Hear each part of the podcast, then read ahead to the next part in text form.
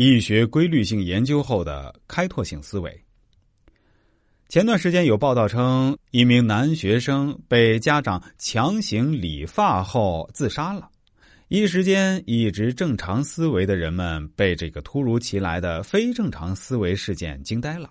孰是孰非，孰对孰错，意义何在？生命何求？运也道也，莫衷一是。看样子，这对父母不是突发奇想。本想是时候给孩子启蒙一下，论证一下理发的重要性，只是没想到修剪把小树修死了。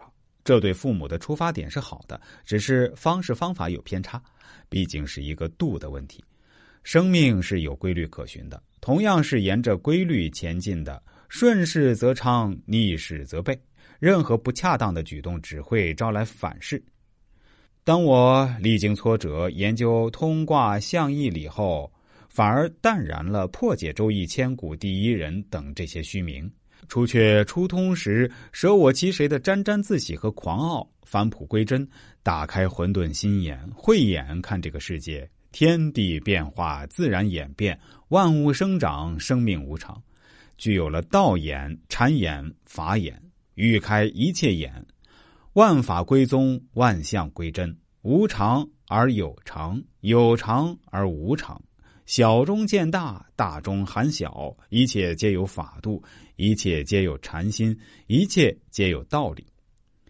当真，通前比天地，通后深微妙，理之无尽，人智有限。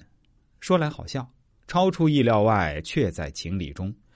研究通了《周易》，却把自己置身于更广阔的八卦义理天地。义理是没有善恶的，只有规律顺逆，阴善阳恶毫无根据。君子小人只在人心。不过这些规律确实可以治病救人，惩恶扬善，趋吉避凶，指点江山。注意，这里的治病救人，不是在于富人、穷人、贵人、贱人等等。从意义的角度，这个世界根本无完人，都是病人，只是有人得运而贵，有人失势而贫。故此，解读《周易》也不是手指，《周易》只是敲门砖。大义无疆，浩如星海，圣心无二，普度众生。故近来一直在思考卦象义理的生活实用，譬如理发而死者，时可避免。是啊。从义理自然规律的角度，人命生长与树无异，异其身，同其理。你会把树剪死吗？还真会。树木四季生长，打理各有不同，况树有千万种，可知孩子是哪一棵？搞不清楚的时候，就看运气了。蒙对没事蒙错中奖。作为树木而言，生长在密林中的树木适合修剪拔高。因为生长在密林里的树木抱团不需要过多考虑风等自然因素侵害，只有不断的向上生长，才能获取更多阳光雨露。而生长在野外的独立树则就不太适合重修，因为生长在野外的树木已经有足够的阳光雨露，但是面临风等许多自然侵害，只有枝繁叶茂才能适者生存。这个道理好懂。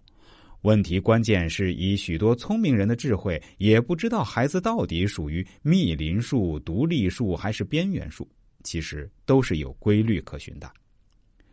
生命的特征比比皆是，只有发现不了的人，没有发现不了的智慧。所以，释迦牟尼佛的初衷不是把自己神化，而是欲将智慧神化，只是传到后来只剩下慈悲了。因为释迦牟尼佛可以让自己智慧，却无法让人人智慧；义理却可以让人人智慧。理发而杀子，人伦惨剧，用心用意，实可避免。